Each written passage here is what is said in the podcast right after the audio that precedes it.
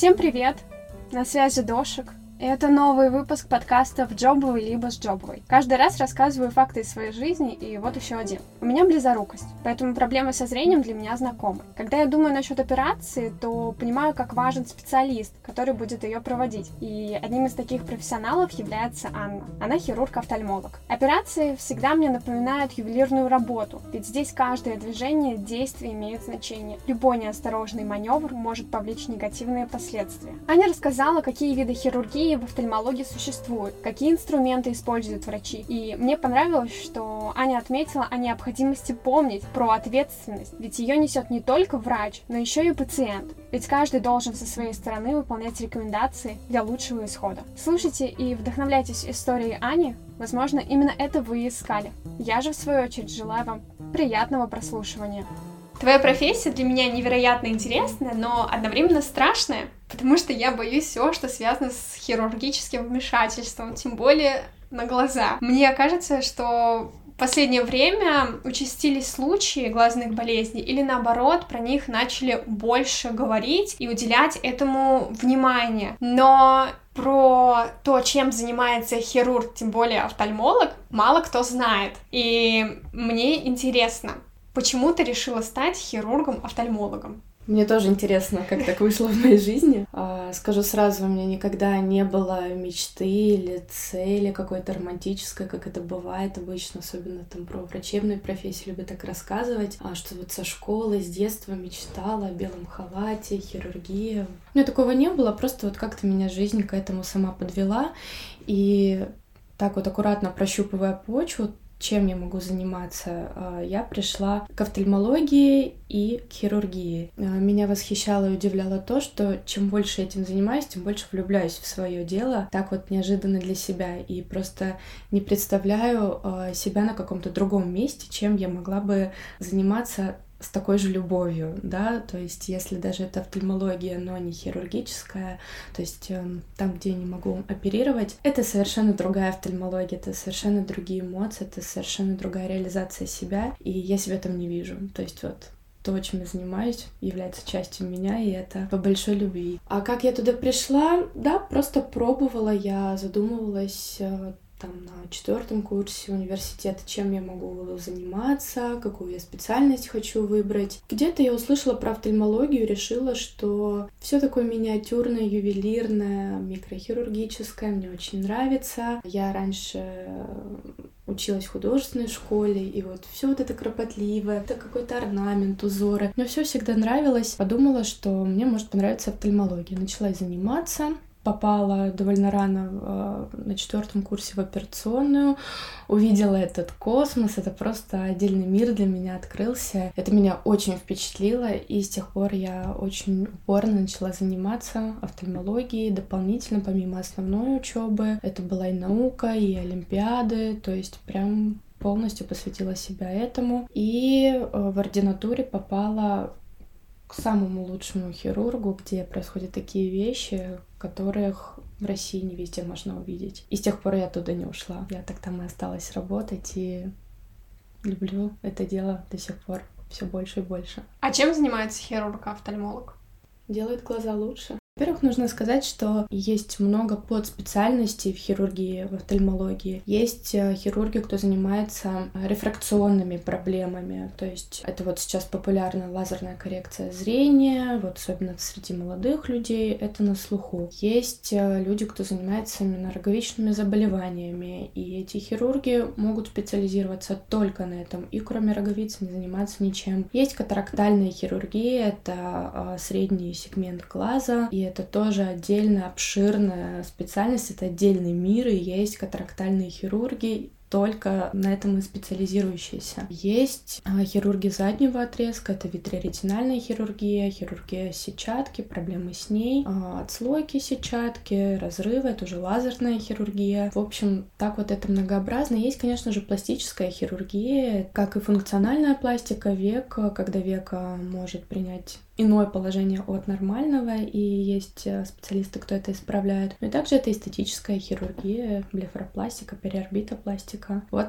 так многообразная хирургия. А это что значит э, пластическая хирургия глаза? Э, А, есть разные новообразования глаз, век, и, естественно, задача хирурга уделить это максимально эстетично, так, чтобы века не отличалась от нормального после удаления, да, какого-то новообразования. Если мы говорим об эстетической хирургии, здесь в зависимости от запроса пациента и от показаний. Есть ситуации, когда вследствие каких-то причин, в том числе возрастных, глазная щель может менять свою форму, тогда мы можем работать и с этим. Можем работать с э, кожей э, век, не меняя совершенно форму глазной щели. То есть все это обговаривается с пациентом и в зависимости от запроса работаем. А ты чем конкретно занимаешься? Моя сфера деятельности очень многообразная. Занимаюсь всем, кроме роговичной хирургии и хирургии сетчатки. То есть мы специализируемся на окулопластике, это пластическая хирургия век, и катарактальная хирургия. Ты уже сказала, что тебя это в том числе впечатлило, что операция на глаза — это такое ювелирное дело, где, как мне кажется, важна не только внимательность, осторожность, но еще и моторика движений. Как это нарабатывать? Ли какие-то упражнения для рук или делаются операции там на манекенах или что-то в этом роде?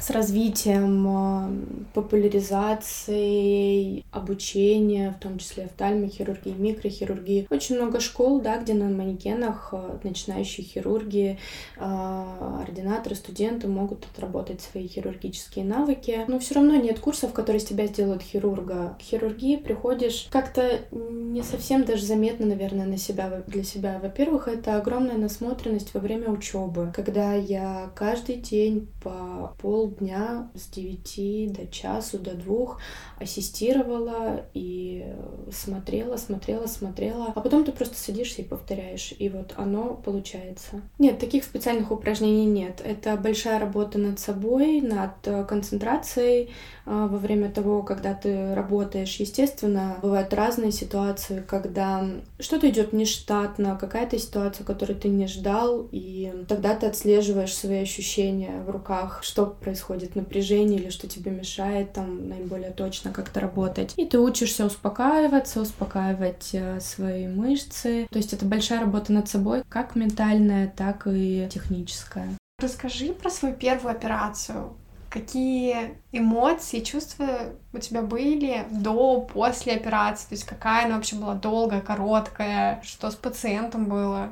Понятное дело, что, наверное, живой, потому что я не знаю, наверное, нельзя убить пациент. Да, офтальмология тема прекрасна, что у нас очень классная эмоциональная отдача. Вот человек пришел с проблемой, уходит без проблемы, и оба счастливые. То есть, в отличие от э, многих других специальностей, где ну, врачам приходится много видеть там разные э, осложнения, где вопрос общего здоровья стоит, э, в том числе каких-то негативных исходов. А у нас по большей части все прекрасно. Общение с пациентом только позитивное, долго пациенты все здоровы, то есть общего здоровья, к счастью, это в большинстве случаев не касается. Моя первая операция, ну, наверное, я эмоции так вот не вспомню, но в целом, когда ассистировала и видела какие-то сложные операции, да что, когда это было? Это и сейчас происходит, когда я там у своих наставников, своих учителей могу наблюдать то, какие вещи они делают, меня это приводит в какой-то неистовый восторг, что вот так бывает, что вот у человека была большая проблема, и этой проблемы нет, вот ее так классно решили. А по поводу своей операции, я помню, что я своей семье так долго рассказывала про это, вот что вот у меня там получилось, что вот это вот целая операция, это целое событие было. И потом там спустя какое-то время, когда меня спрашивают, как дела, я говорю, ну сегодня там у меня было шесть операций, там, ну то есть это уже так вот между делом. То есть к этому, конечно, так относишься чуть спокойнее, но все равно ты живешь вот в постоянном ощущении какой-то наполненности. Бывают разные качели, как в положительные эмоции, так и какие-то переживания во время операции, потом у тебя получается, тебя обратно выбрасывает на хорошую волну эмоций.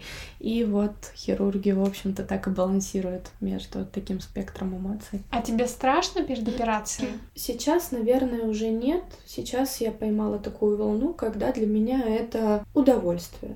То есть э, удовольствие от работы превалирует над волнением, которое могло быть раньше, как у начинающего хирурга. А сейчас это, понятно, это огромная концентрация, но, видимо, у меня уже есть потребность в этой тотальной концентрации. Я ее жду, я концентрируюсь, а, а потом ум просто расслабляется, да, после операции. А операции делаются с использованием скальпелей или других медицинских инструментов, или это делается с помощью компьютерных технологий? Есть, например, фемтолазеры, где есть комбинация и лазерного вмешательства, и мануальных навыков хирурга. А мы с такими лазерами не работаем, поэтому у нас есть ультразвуковые машины, которые применяются в хирургии катаракты, и при пластических операциях используется обычный набор микрохирургических инструментов. А там используется какой-то микроскоп или это просто да, конечно, мы оперируем маленький... через микроскоп. А, да. угу. Всегда работаем через микроскоп. А человек чувствует или нет? Много операций в офтальмологии можно под местной анестезией делать. Мне даже уже страшно. Ну, это зависит uh, также от uh, психотипа человека, как он настроен. Многие боятся, наоборот, наркоза и просят сделать операции, которые нельзя делать под местной анестезией, все равно уговаривают на местную анестезию. Ну, тут uh, важна беседа, конечно же, с человеком, объяснить, где мы можем применить местную, где абсолютно точно не можем. Но в зависимости от объема вмешательства это может быть общее или местное. Есть ли вещи, которыми ты пожертвовала ради своей карьеры или ради своей профессии? Ну да, скажу сразу, что у меня никогда не было цели строить карьеру, добиться каких-то высот, вот несмотря ни на что, я вот обязательно сейчас буду строить карьеру. Нет, оно идет все как идет, но Жертвенность здесь на самом деле присутствует, потому что сейчас работа занимает а, практически все мое время. Иногда приходится работать по 10, 11, 12 часов, потому что работаю я в городском учреждении, где большой поток пациентов, и, соответственно, чем лучше ты справляешься с работой, тем этой работы больше, и приходится больше себя отдавать, и поэтому все мои будни заняты работой полностью. Ну, иногда выходные, когда нужно заниматься наукой, например. Ты сказала, что бывают дни, когда ты работаешь по 10-11 часов. В связи с этим у меня такой вопрос. Твоя работа как-то отразилась на твоем здоровье? К счастью, нет. Я чувствую себя очень счастливой и физически, и ментально в своей работе. Иногда, конечно, хочется, чтобы больше было часов в сутках, чтобы я больше успевала, потому что, конечно же, у меня куча планов, куча каких-то идей. Надо, кстати, сказать, что в этом мне очень помогает йога. Я увлекаюсь йогой. Она помогает э, выровнять какой-то мышечный баланс. А так, э, нет, наверное, вот конкретно у себя я не замечала.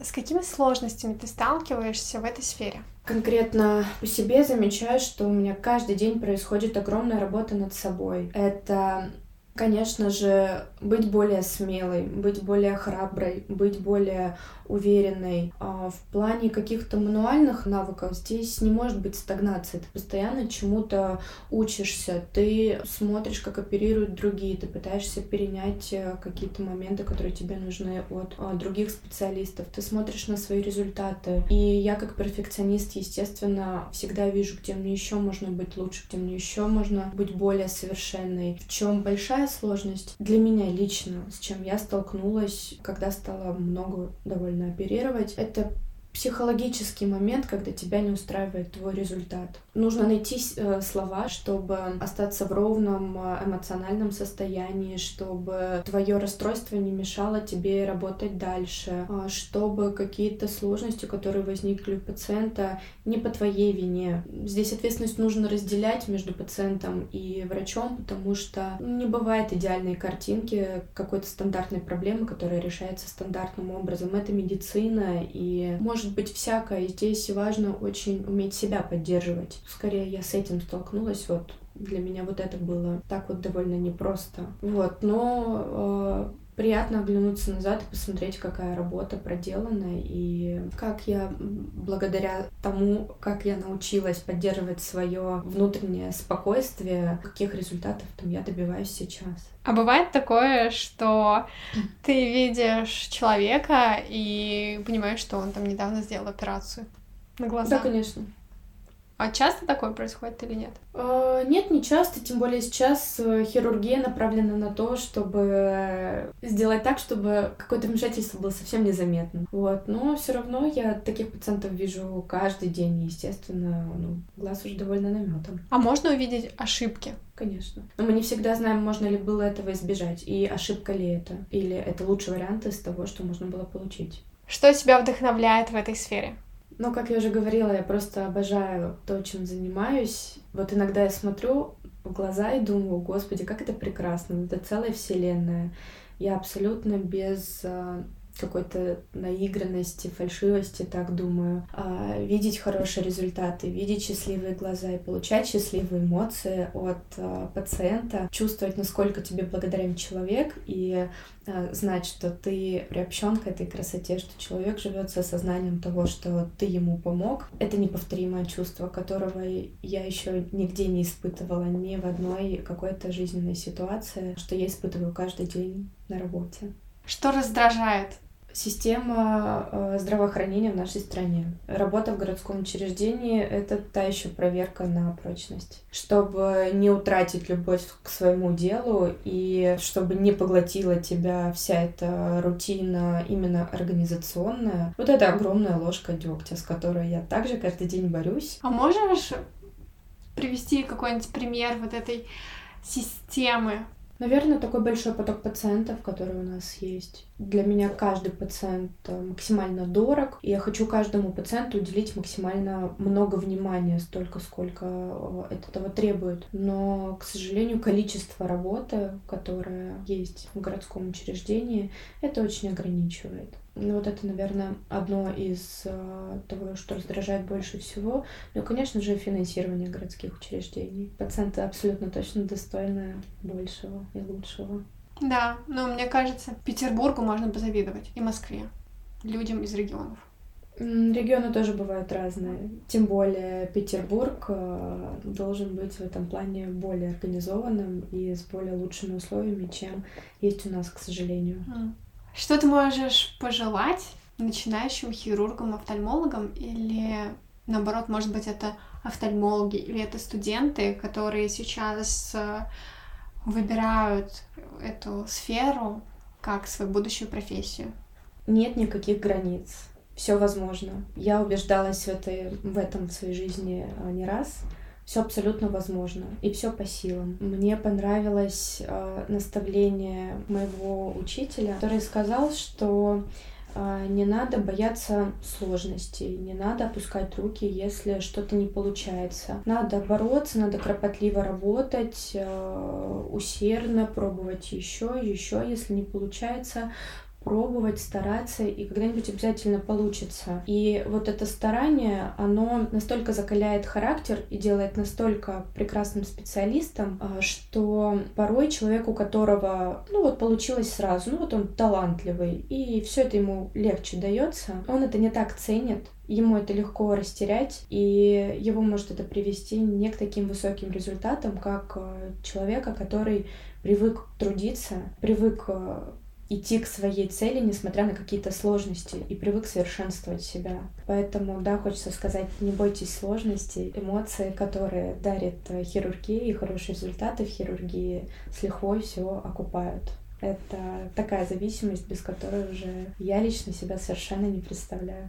Очень вдохновляюще. Я даже не знаю, как описать словами потому что я с восторгом смотрю на людей, которые влюблены в свое дело, тем более на врачей. Я повторяю и буду повторять множество раз, что для меня врачи это такие, ну это правда боги на земле, которые делают чудо из э, невозможного, как будто бы делают этот мир еще прекраснее и вылечивают людей там с какими-то заболеваниями, тем более, которые, к примеру, раньше не могли быть излечены, там опять же в силу ограничений по техническому какому-то обслуживанию mm-hmm. или в силу, опять же, открытий. Да, я вот с тобой согласна абсолютно, что очень много всего не изучено, очень много, и поэтому не всегда было интересно, например, заглянуть там на столетие вперед, как они смотрят на то, чем мы а, занимаемся сейчас. Офтальмология как раз относится к той сфере, которая развивается в геометрической прогрессии семимильными шагами, ее технологии, то, что может предложить оборудование, поэтому прям очень интересно посмотреть, а что же будет потом.